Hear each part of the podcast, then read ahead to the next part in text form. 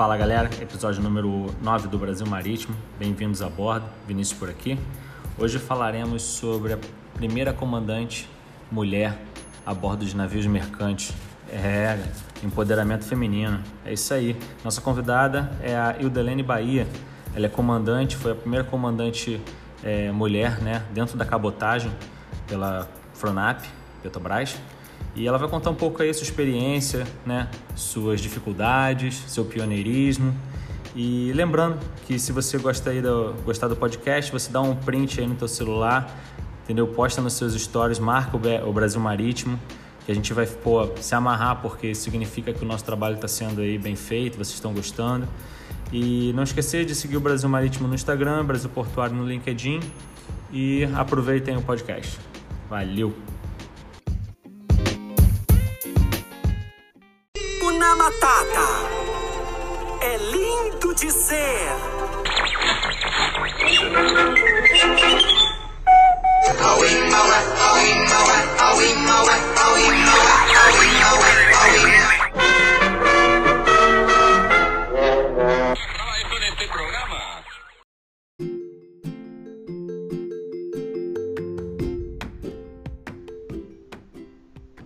Fala galera, beleza? Hoje estamos aqui com a Eudelene, primeira turma de Marinha Mercante, é, lá do Ciaba. Ela que, que é um espelho assim para muitas das mulheres né, que estão iniciando aí na carreira. Inclusive foi até teve o nome dela batizada aí numa das turmas é, novas aí da iPhone. É, então vamos lá. Bem-vinda, Eudelene. É, Bem-vindo a bordo aqui do podcast do Brasil Marítimo. Antes de começar, eu gostaria que você é, contasse resumidamente aí o, a sua trajetória lá quando você resolveu fazer a prova da iPhone até os dias atuais. É, inicialmente eu queria agradecer pelo convite. Eu fiquei muito feliz com o convite. É, a minha história é até um pouco interessante, porque na época que surgiu concurso da Marinha Mercante, eu, eu estava praticamente no último ano de faculdade, fazendo o curso de Ciências Contábeis na UFPA, e meu irmão chegou com aquele famoso folheto é, que dizia Conheça o Mundo. Então, assim, o sonho do meu irmão era ser militar, e ele achava assim que a Marinha Mercante, com através da EFON, do, do CIABA, ele ingressar na Marinha do Brasil. E por incentivo ao concurso, eu resolvi acompanhá-lo. Então, ele fez a minha inscrição e nós fizemos a prova. E, infelizmente, no, na primeira fase, ele, ele foi eliminado. E, assim, eu fiquei muito surpresa, porque na época eu estava estudando para um outro concurso, que era um concurso do Tribunal de Justiça, tanto que eu fui na época aprovada, mas não fui classificada.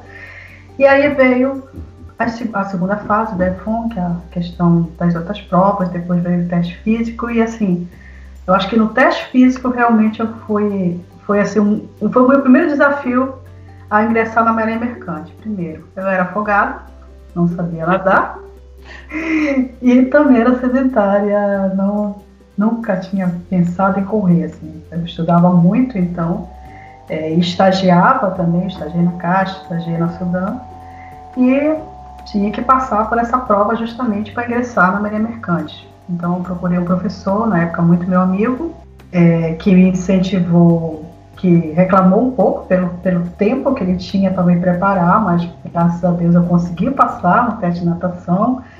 Depois deixei de ser afogada e, para surpresa, no teste de atletismo, fui primeiro lugar das meninas. Então, assim, o resultado foi tão bom que depois eu fiz parte da equipe de atletismo. Eu era a única mulher na equipe do atletismo quando ingressaram as primeiras mulheres.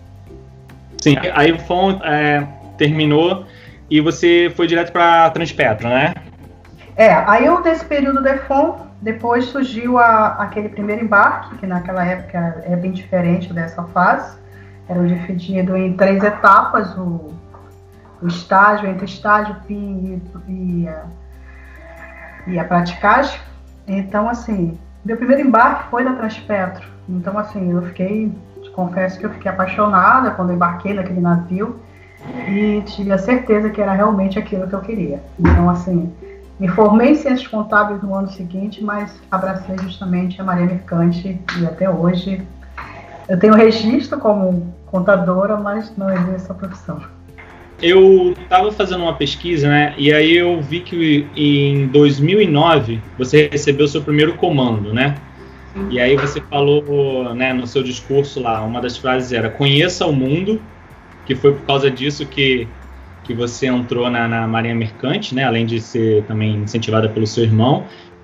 E você falou também assim, faz 12 anos que eu li essa frase dentro de um ônibus em Belém. Hoje, aqui já comandante, posso afirmar que conheci o mundo. Um mundo de um mundo que inicialmente estava restrito a mapas e a imaginação. Tomou forma durante as viagens que eu fiz pelo Brasil, Oriente Médio, Ásia, Europa e Caribe. A dos navios, conheci o mundo que era quase totalmente masculino. Então, você um, um dos motivos, né, foi viajar o mundo, né? É, então, assim, basicamente, você não sabia o que era marinha mercante, né? Você sabia que ia viajar. Não, eu não sabia. Eu só, realmente, eu só, só soube, posso te dizer, quando eu, eu fiz meu primeiro embarque a bordo, quando eu embarquei como estagiária. Que até então, no momento de escola, você acha que aquilo nunca vai acabar, que você vai ficar como militar, você vai continuar com todas aquelas atividades. E só que na época que eu, que eu fiz escola, você tinha três fases de embarque: primeiro ano, o terceiro ano e o quarto ano. Então, primeiro ano assim foi um divisor de águas para mim, porque é, quando eu pisei a bordo, o navio inclusive estava no estaleiro, eu lembro benzinho, o navio estava estaleiro lá na Ilha do Governador. Então, assim, assusta no momento que você ingressa, porque também, mas ao mesmo tempo, eu achei, eu tive a certeza que era aquilo que eu queria. Eu queria seguir carreira, eu queria ser é, oficial da Marinha Mercante. Você sabe que esse embarque eu acho essencial, né? Que acabou hoje em dia, né? Mas se eu lembro que eu entrei a bordo do Maísa querendo ser maquinista. Eu falei, não, eu vou, vou ser maquinista. Dei o primeiro ano inteiro para ser maquinista. Quando eu pisei a bordo, que abri a porta de, de máquina, não tinha CCM, né? Era uma oficina. Cara, que eu vi aquela barulheira, aquele calor, meu irmão. Eu falei assim, tô fora. Lá em cima é cafezinho, ar-condicionado, música ambiente. É para lá que eu vou, não, não desci mais. Então, assim, hoje em dia as pessoas escolhem, estudam três anos, né? Para depois ver se gostam ou não. É, é bem mais complicado.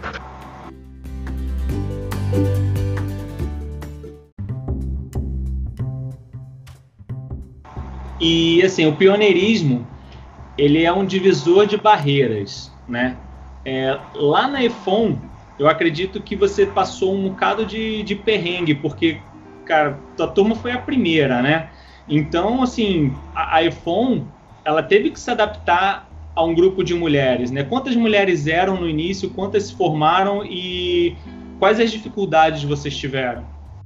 Eu acho que foi uma mudança de paradigma na própria escola desde o ingresso. Inicialmente nós é, éramos 12, depois formamos 9. A gente, você uma ideia, não tinha alojamento, nós ficávamos no prédio do comando, nos alojamentos do prédio do comando. É, não tínhamos uniforme, os uniformes eles estavam verificando qual seria é, fazer essa adaptação no decorrer dos anos. É, eu acho que a primeira dificuldade que nós tivemos na escola foi a aceitação dos nossos próprios veteranos. Assim, para eles, é, a gente estava ingressando num ambiente exclusivamente masculino. Então, para eles, assim, também eles não se sentiram numa situação muito confortável de estar recebendo essa turma, essa primeira turma de mulher. Bom, na época eu lembro que assim aquele aqueles holofotes todos voltados para a primeira turma, aquilo incomodava muito a, a minha turma. Então, assim, é, eu acho que a primeira dificuldade foi essa, foi realmente a aceitação por parte da própria escola, da, dos próprios corpos de alunos em relação ao recebimento da primeira turma de mulheres. E a borda, eu acho que eu posso dizer que assim, você, nós vivemos diversas fases, eu como nos meus embates, é, eu lembro bem de uma frase, no momento que eu pisei a primeira vez a bordo, foi duas, duas, duas palavras que me disseram. Uma, que mulher a bordo dava azar. Aquilo assim também foi um pouco assim é, assustador, porque ele disse, ó, mulher aqui, só mulher a bordo aqui, só em barca familiar, mas a, como oficial aqui a gente não, não, nunca teve, assim, e é sinônimo de azar. E também algumas pessoas falavam, nossa, vocês são novas, são bonitas, vocês são malucas, saiam disso aqui, que isso aqui não é para mulher. Eu ouvi diversas vezes aquela frase dizendo para desistir, e assim, aquilo foi impactante, porque você chega cheio de sonhos, entendeu? É, e de repente ouve aquilo, assim, foi um pouco é, que, te, que assim, te deixou um pouco triste, mas ao mesmo tempo eu tinha certeza que no momento que eu, eu comecei a realizar as atividades, que era aquilo que eu queria não foi tranquilo, assim. Pelo menos para você, você acha que, que tirou de boa? É, assim, é, eu tive, eu posso dizer que eu tive a sorte de embarcar numa empresa, assim, que teve toda uma preparação para o envio dessas mulheres. A gente, nós fomos divididos em grupos, tá? Normalmente embarcava dois ou três. Os comandantes, na época que nós embarcamos, eles tinham sido selecionados e a própria tripulação já tinha passado por uma série de palestras. Mas assim, mesmo assim, aqu aquela situação incomodava, porque a gente via que é, você não, fala, não, era, não falava com a guarnição, tá? então, e, e, normalmente nos ambientes que você chegava, às vezes para almoçar ou então para assistir uma televisão, você via grande parte da tripulação saindo daquele ambiente. Então você via que, que realmente você se limitava muito ao teu camarote, a exercer a tua atividade, mas você não tinha essa convivência que você tem hoje com a tripulação, entendeu? É, era muito. Você ficava um pouco muito isolado da, da, situação, entendeu? Então aquilo me deixava assim, um pouco incomodada, porque já que a gente estava sendo preparada para se tornar oficial e sabia que em algum momento a gente, que nós poderíamos embarcar sozinhas, então a gente já tinha que estar tá tendo preparada para lidar com aquela situação, entendeu? Mas eu acho que foi uma um cuidado que a empresa teve justamente para evitar essa, esse impacto inicial, entendeu? Ah, isso é bem bacana, né, da empresa, porque realmente, né, tu vai pegar meia dúzia de mulheres e vai colocar lá num ambiente, né, bem masculino. Antigamente era totalmente masculino, né? Ainda tem mulher da, da tua turma embarcada, não?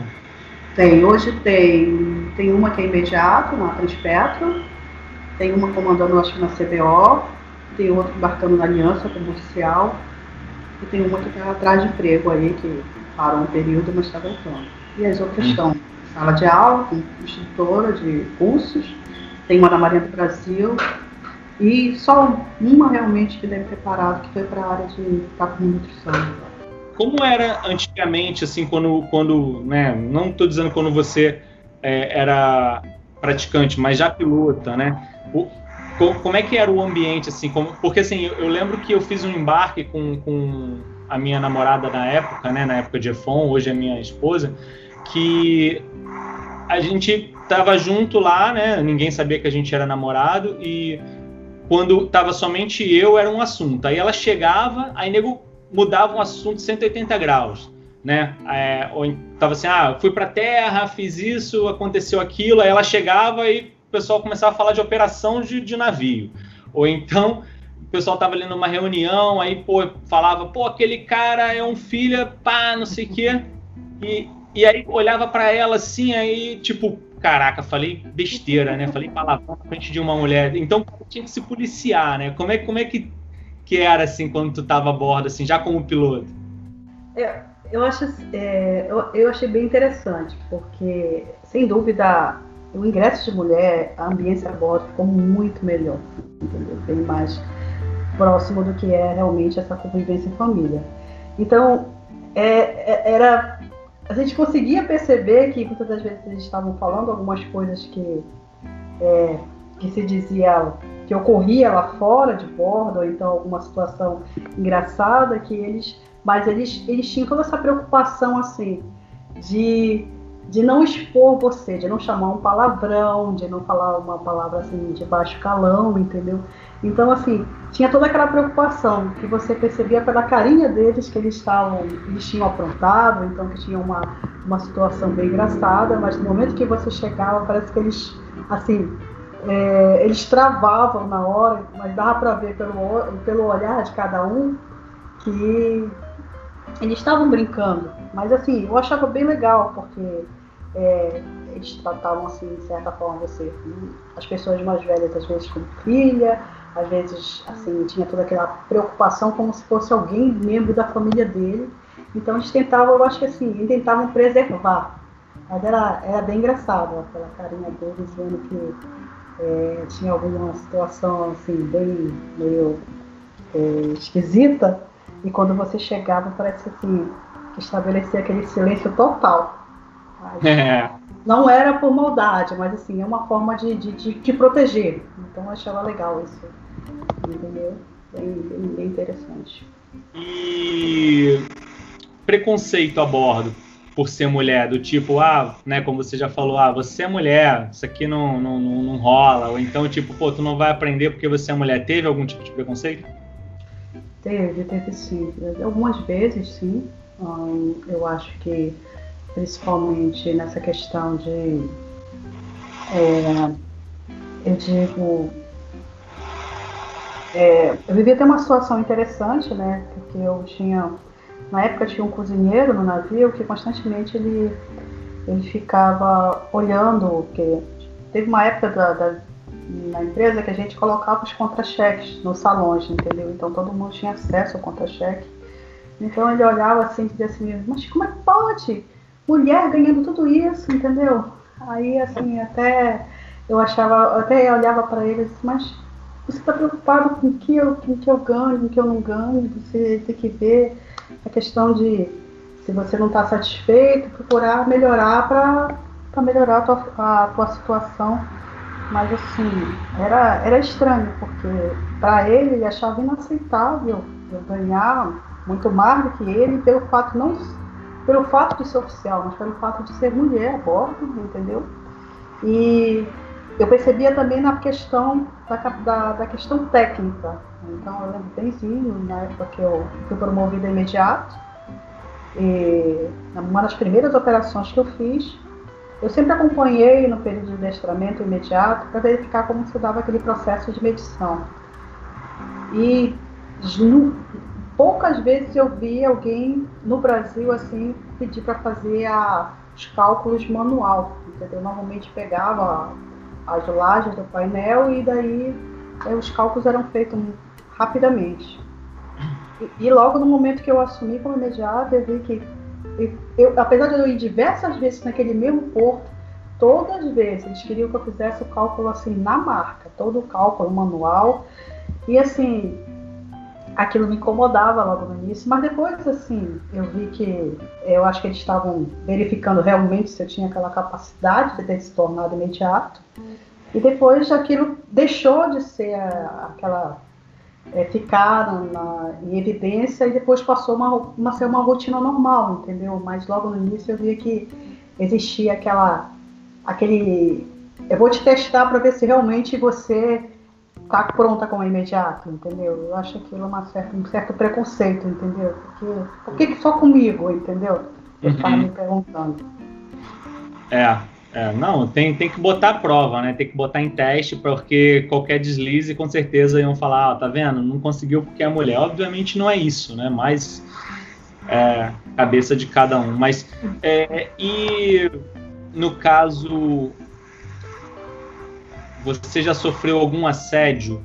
É, e se, se não sofreu, é, qual conselho você daria para alguma mulher que que tenha sofrido ou, ou, ou, aconteça um dia de sofrer um assédio a bordo, uma gracinha, uma piadinha? Como, como, como reagir? É, eu lembro que eu, eu, assim, eu já sofri os dois tipos de assédio, tá? mas na época, assim, era um, um outro. Eu digo que assim, a Maria Mercante a gente vive dois momentos, tá? Eu vivi num momento que assim, era um ambiente muito mais fechado, a gente tinha uma dificuldade na questão de comunicação e poucos canais assim de denúncia existente por parte da empresa, por parte do governo. Então, é, eu, o que, eu, que, eu, que eu estimulo essas mulheres é, no momento que você se sentir incomodada, você procura seus superiores, verificou que não teve jeito, existe diversos hoje, as empresas, existem diversos canais de denúncia hoje para ser feito. É, é, realmente é não aceitar esse tipo de situação. Realmente tem que, tem que reclamar, é, é, numa das situações que eu vivenciei, assim, era para mim na época era bem difícil, porque assim, era a primeira turma, então assim, é, confesso que eu tinha medo na época de, de, de, chegar e falar, porque assim, você imagine, um comandante que tinha 40 anos, 30 anos de Maria Mercante e eu que estava chegando agora, entendeu? E provavelmente eu, na minha cabeça eu achava que assim, o comandante nunca acreditava que aquele tripulante que já está anos com ele e eu que estava chegando, ele ia acreditar na minha palavra. Mas assim, é, era uma visão totalmente equivocada, hoje eu vejo, eu deveria realmente na época ter reclamado. Mas assim, o que eu deixo recado para elas é que não aceita esse tipo de situação, que realmente denuncie.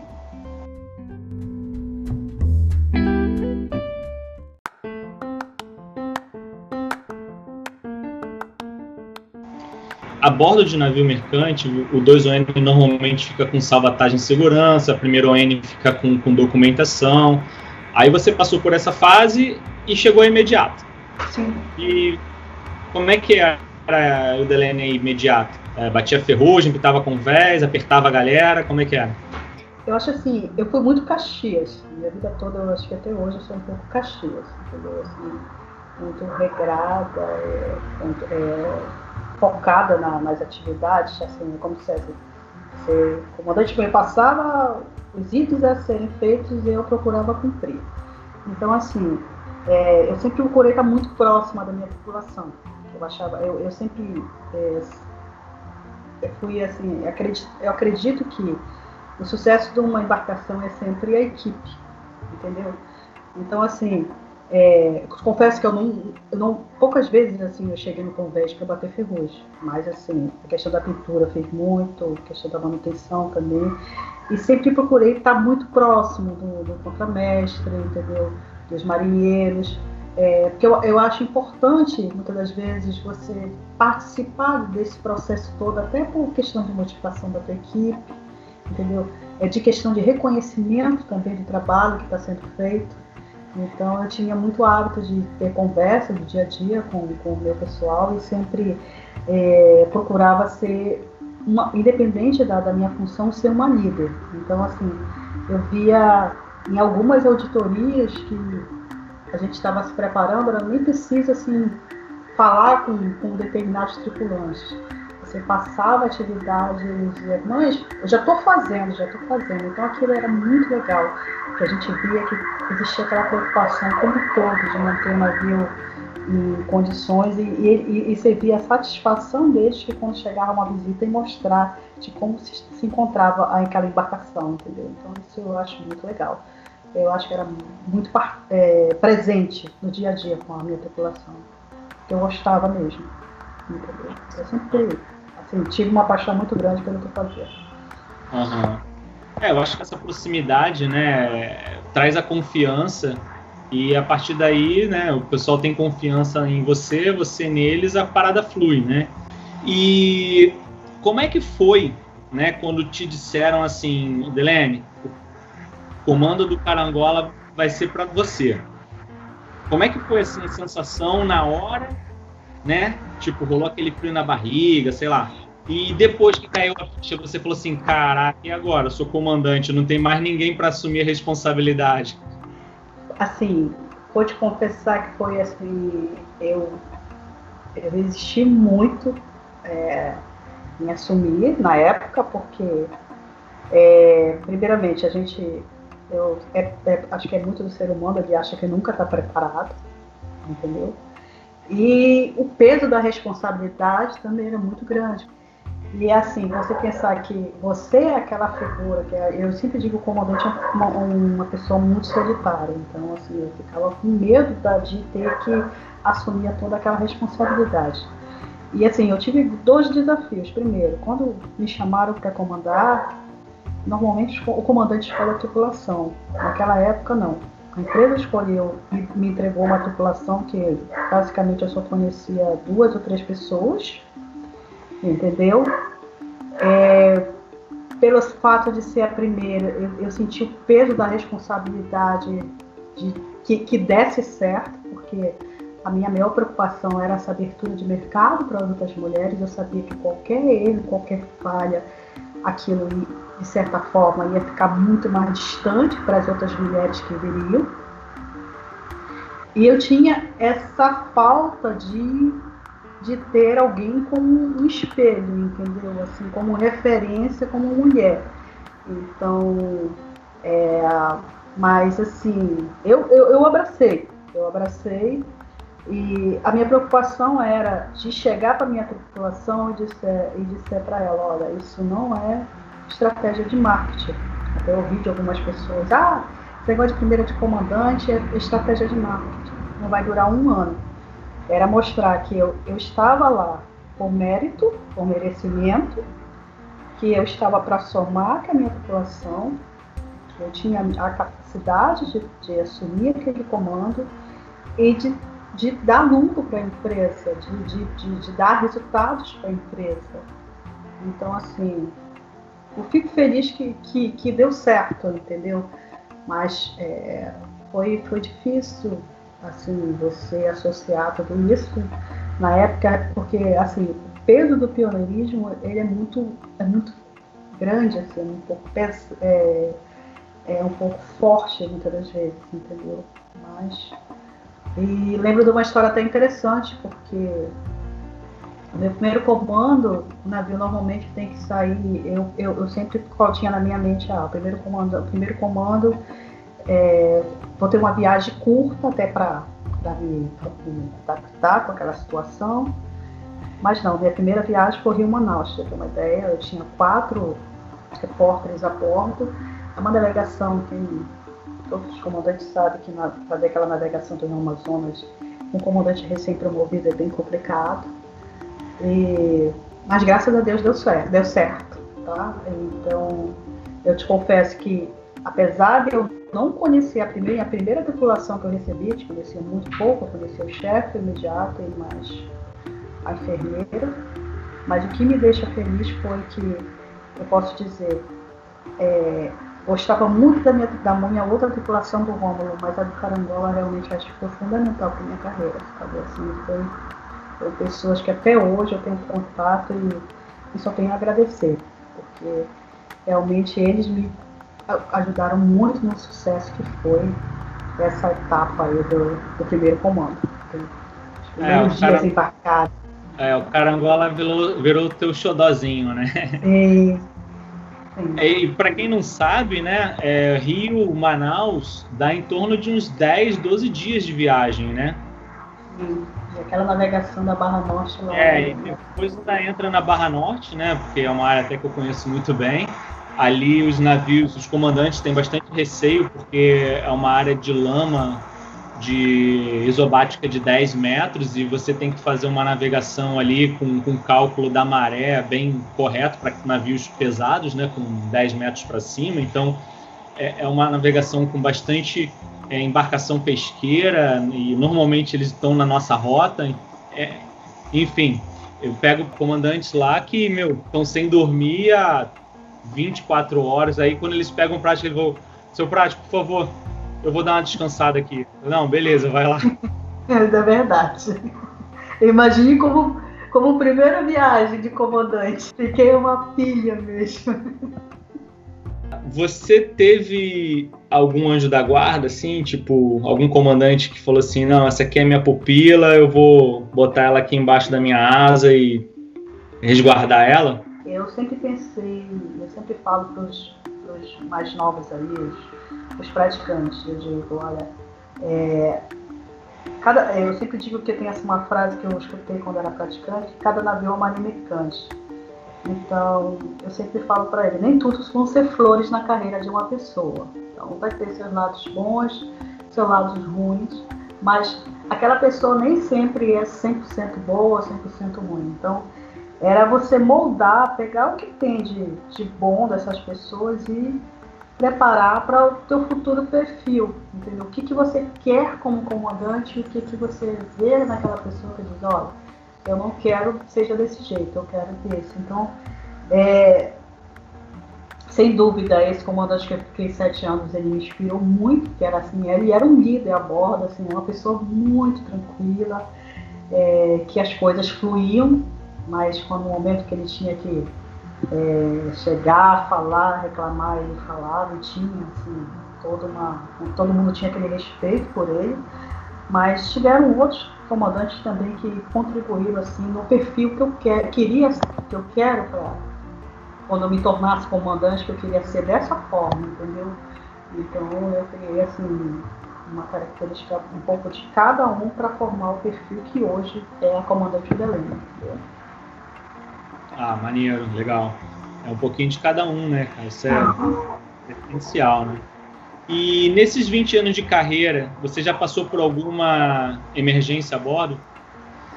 É, eu tive uma situação que assim, foi inusitada, que foi durante um exercício simulado de combate à poluição por óleo, que a gente chama de SOPEP, que era um exercício em conjunto com o terminal, que é o SOPEP anual. É, eu tinha dois técnicos a bordo e um deles estava fazendo serviço de é, isolamento na, nas redes de, de, de vapor do, do, guincho, eles tinham concluído o serviço. E antes do exercício eu cheguei a conversar com eles no escritório e, e falei para eles aguardarem, arrumarem a, a bagagem deles no camarote, que era o momento que a gente tinha que aguardar para chegar a emissão do bilhete aéreo deles. É, nesse período que eles preparavam a mala, nós íamos iniciar o exercício de combate à poluição em seguida de um resgate acidentado. E no momento que eles foram para o camarote, passando acho que 5 a 10 minutos do, que, eles começam, que nós começamos o exercício, um deles veio gritando lá, dizendo que o amigo dele tinha desmaiado no camarote. Então era uma pessoa, assim, de certa forma, era, tinha assim, um, cerca de 90, 98 a 100 quilos, mais ou menos. E de imediato eu desci com a enfermeira, desci com mais, eu acho que com o mestre, e nós percebemos que ele já estava com. Ela se preocupou muito com a língua dele, para ele não decepar, e a gente percebia que ele já estava com um lado paralisado, então dava para ver que ele estava tendo um AVC. A enfermeira muito safa na época, levou para a enfermaria, começou, a já iniciar os primeiros primeiros, é, primeiros socorros com ele. E, e, eu interagindo o tempo todo lá com a, com a o terminal para pedir uma ambulância.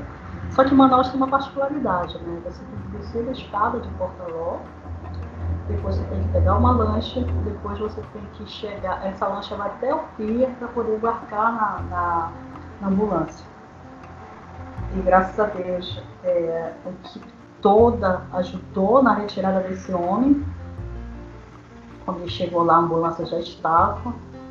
E ele fez a cirurgia. Depois nós soubemos que ele teve um, AVC hemorrágico. Chegou lá já para fazer é, a cirurgia. E depois, quando nós, nós soubemos que o médico avisou que é, essa rápida resposta da tripulação fez com que aquele senhor não fosse a óbito. Então, assim, a gente vê que o trabalho de equipe é muito importante. E assim, essa questão também desse, do lado emocional, você manter sempre esse equilíbrio é importante para você não, não surtar. Então, uma das grandes preocupações muito que eu tinha a bordo, além da questão da poluição, era justamente essa questão de alguém doente a bordo. E graças a Deus eu fui muito feliz consegui, consegui resolver a situação do senhor. E eu posso dizer que nesses 10 anos aí de navio, graças a Deus, eu não convivi mais com essas situações aí, entendeu?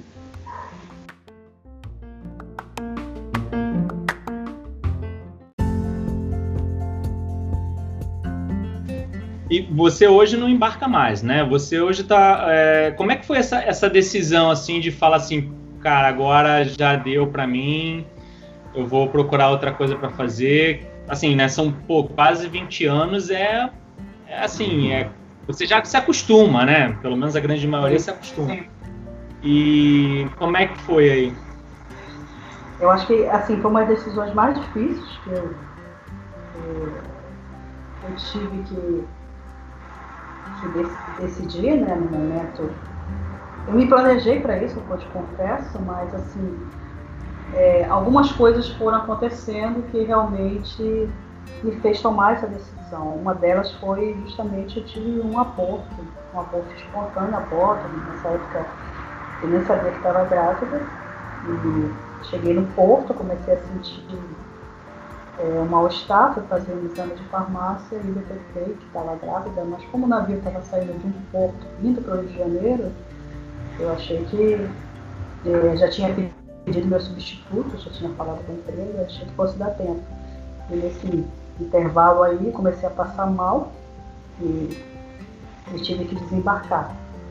Depois fiz alguns embarques, mas assim, esse lado materno aí de, de, de, querer ser mãe, então foi que resolveu, pesou na minha decisão, tá? Mas assim, eu tinha realmente planejado, a, eu já estava, para ter uma ideia, eu fui a CLC, a CCB em 2009, 2011 eu já era CLC, e assim, é, aí foi que depois é, que aconteceu essas coisas, eu, eu, decidi realmente que era o momento de parar. Tá? É, não sei se daqui a alguns anos, depois que eu estou na fila, hoje eu estou na fila da adoção. Uhum. É, estou há dois anos na fila também, também tentando aí, ter meu filho. Depois de passar toda essa fase, eu te confesso que se dá tempo eu dar uma volta para o navio, porque que quando a gente bebe da água do pique aí é difícil de esquecer. Né? Hoje você tem feito o quê? É, atualmente eu trabalho na, na, empresa, a gente tem um, um, centro de treinamento e a gente tem conseguiu um, nós temos o um credenciamento de alguns cursos obrigatórios. Eu sou instrutora de ESOP, os oficiais e também eu ministro curso de EPPQ para guarnição. Então, assim, é, essa questão de a, da vida marítima ainda continua no dia a dia, sempre conversando, sempre interagindo com o pessoal. E também trabalho com os praticantes. Também assim, um grande presente que eu recebi também, que eu, é uma coisa que eu acho muito importante, a gente continuar incentivando esses jovens a e passando um pouco dessa experiência, deixando assim, traz essa paz, essa tranquilidade para eles, porque nós já fomos praticantes, sabemos de, como eles têm essa curiosidade de como é a vivência a bordo. Então, eu trabalho com os praticantes, recebo eles, a gente chama no período de ambientação, ou seja, é um pré-embarque, nós preparamos um ciclo de palestra onde várias pessoas é, interagem com esses praticantes, palestras de SMS, palestra do setor médico, palestra com ouvidoria, e depois que termina esse período, a gente entrega para a logística e eles embarcam, justamente. Então, assim, é, de certa forma, foi um grande presente eu, eu interagir com eles. Estou tá? gostando ah. É, é, quantas experiências, enfim, tem. É bacana. E no caso, assim, né, você tem aí o seu Instagram e, enfim, tem bastante né, menina que, que te segue, que, que faz um monte de pergunta para você, aí você acaba sendo uma referência. Ah, como é que você faz para motivar outras mulheres a, na vida da Marinha Mercante, que é uma vida difícil para homem e mais ainda para mulher, na minha opinião? Eu sempre converso com ela, faço, falo um pouco das minhas experiências, das dificuldades que eu tive, algumas até é, participo de alguns grupos, assim, tem um grupo agora de algumas meninas é, de algumas oficiais que se reuniram aí para tratar justamente discutir essa questão de assédio, de... então assim eu sempre estou tentando conversa, conversar com elas e fortalecer para que elas não desistam, entendeu? Que, que mostrar que assim como elas passam por determinadas situações, então pelas dificuldades que aqui possam ocorrer, é, é passageiro. Tá? Importante a gente ser persistente e também a vida é planejamento. Eu sempre mostro para elas. A gente tem uma série de opções na Maria Mercante para dar continuidade, entendeu? E não desistir no primeiro não, sempre é, é, conversando com elas para que é, mostrando os prós e contras e assim ajudando no que for necessário. Né?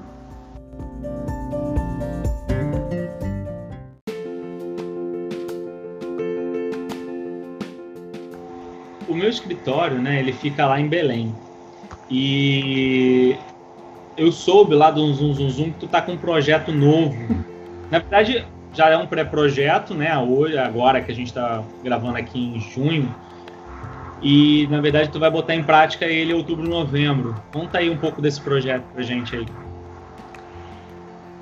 É, eu acho que assim é um, um novo desafio na, na, minha vida, justamente entrar nessa na área política, na, na carreira como político. É, hoje eu estou como pré-candidata a vereadora, estou né, aguardando a convenção do partido. É, aí você pode dizer, ah, mas por que, que você está indo para essa área? Primeiro, é, nas minhas idas e vindas para a minha cidade, é, eu sempre desenvolvi alguns projetos sociais. Mas eu vi que, assim, ainda é muito pouco em questão da necessidade que, de que muitos jovens lá precisam.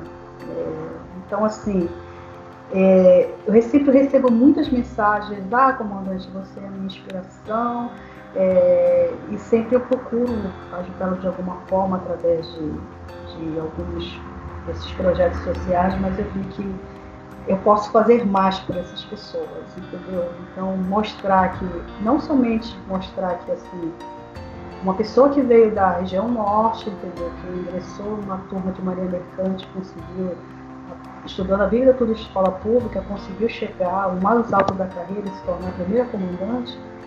É, e às vezes é, eu sei que a base disso aí foi, da, da, do meu sucesso, foi educação. Então, eu quero ver se eu consigo desenvolver projetos voltados à questão da educação para esses jovens, tá? Através de cursos profissionalizantes, preparatórios para Enem, para a escola militar, é, através da música, entendeu? Então, assim, eu tô com uma série de ideias de desenvolver lá com esses jovens em Belém. É, mas para isso, é, a gente está correndo atrás aí dessa, dessa cadeira na Câmara dos Vereadores e também é, despertar, principalmente a região norte, é uma, é, a gente tem uma escola de excelência que é o CIABA. Então, e hoje a gente vê que o quantitativo de paraenses nessa escola cada ano vem diminuindo, entendeu? Porque eu percebo que poucas pessoas conhecem o que é a Maria Mercante, o que, que ela pode, o que é o CIABA, o que, que ele pode oferecer para esses jovens, não somente na questão é, da cabotagem, mas também na questão fluvial. Então, assim, eu quero ver também, através de alguns projetos, a gente também incentivar essa questão de Maria Mercante, entendeu? É, na verdade, o Ciaba, né, apesar de ser em Belém, hoje em dia, mais da metade, se não me engano, é pessoal de Fortaleza, né? É, tem Nordeste. Uma, Nordeste. É, tem uma base muito forte lá.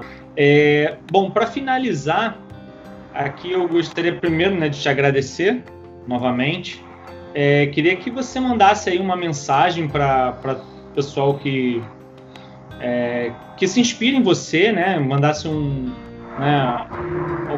Uma frase, algum. Você já contou sua história bem bacana, né? Você veio de uma, uma assim mais pobre e com estudo você progrediu, né? Hoje você tem é, a sua carreira aí montada e tudo. É, alguma mensagem de inspiração para essa galera nova e também que desse seus contatos aí, né? Seu Instagram, enfim, para que as pessoas possam te seguir, entrar em contato, enfim. É, a mensagem que eu deixo é: sejam persistentes e não desistam de seus sonhos. É muito importante isso. É, você manter o foco, planeje o que você realmente deseja da sua vida, e sejam persistentes. Então, é, muito sucesso e o mais importante, estude, é, se capacite e se entregue, tá? É importante essa entrega tenha certeza no final de toda essa trajetória que você fez o melhor. Isso eu acho que é o mais importante. É você, no final de tudo, dizer: Eu fiz o meu melhor. É, fico muito feliz depois é, de receber alguma mensagem. O meu Instagram é o Delene Bahia, tanto o meu, meu Facebook como o meu Instagram. E o Delene com H, né? H-I-L-D-E-L-E-N-E, Bahia, B-A-H-I-A. IA, exatamente. Beleza. Eu acho esse, o que você falou, essa mensagem, esse insight aí, bem bacana, porque, cara, às vezes, né, o percussionismo da, da, da pessoa, né, você querer ser. Uh, inventar uma parada, empreender numa coisa, você recebe um não, ou a pessoa fala assim, cara, não vai dar, ou então, tipo assim, você vai mostrar um projeto para alguém e a pessoa fala assim, pô, tá louco, velho, tá fazendo isso pra quê, cara? E tal. Então, assim, dificilmente vai ter alguém que vai, meu irmão, te dar a mão assim falar, pô, vamos lá, eu tô, tô junto contigo, ou então, pô, te dou maior é, força. Eu, quando. Eu costumo né, sempre falar que um caso que aconteceu comigo, que quando eu resolvi estudar para praticagem, é, eu falei com um amigo meu, meu compadre, e falei assim, pô, Luiz, cara, pô, vou estudar para praticagem, não sei o quê. Eu queria alguém que estudasse comigo, porque eu nunca fui um cara de estudos, assim, né, de, de estudar pra caramba e tal.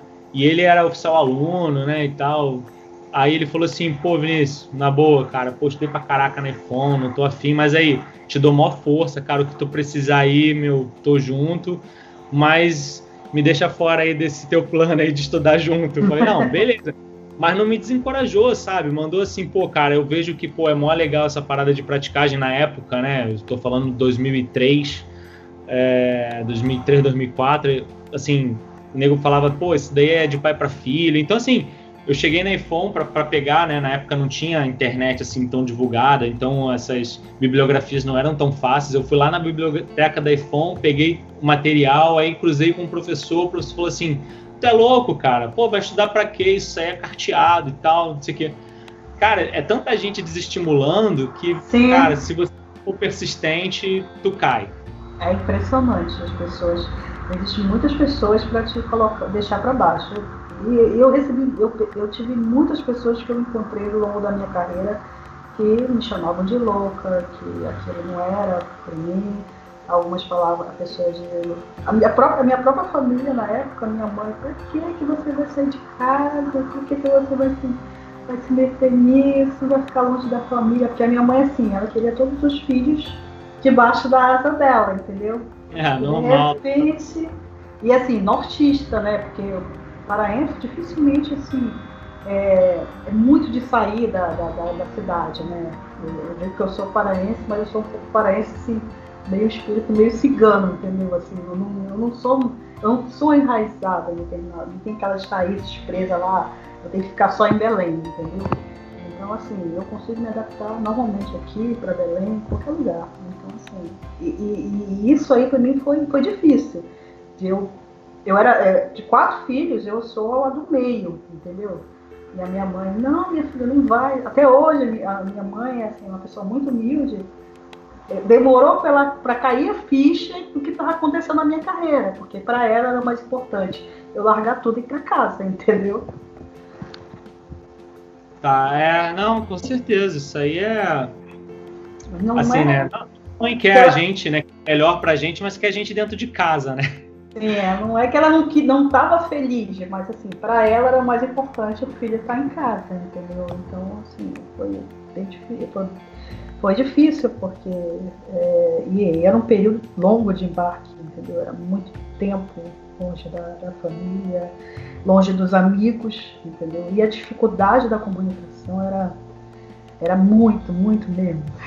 Então, assim, hoje você vê, você tem WhatsApp, tem Instagram, tem Facebook, então você não consegue ficar desconectado. Hoje a dificuldade é você de se desconectar disso tudo, entendeu?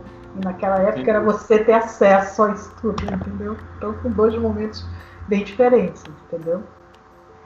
Ah, sem dúvida. Quantas, quantas vezes né, passava, até hoje também você né, tem isso, né?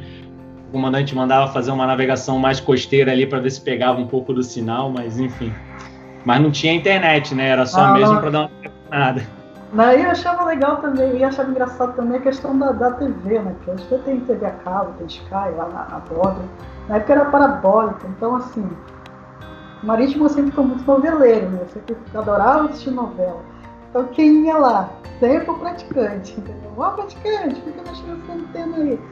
Então, mas assim, hoje, graças a Deus, melhorou bastante, assim, a ambiência a bordo, não somente pela, pela vida de mulheres, tá? o ingresso de mulheres, mas também pelas condições de trabalho. Hoje também a gente teve muito, muita melhoria, entendeu? Não é o ideal, mas a gente está caminhando para isso. Show de bola, Dani. Bacana aí, tá? Eu, Valeu, eu, show de bola o nosso bate-papo.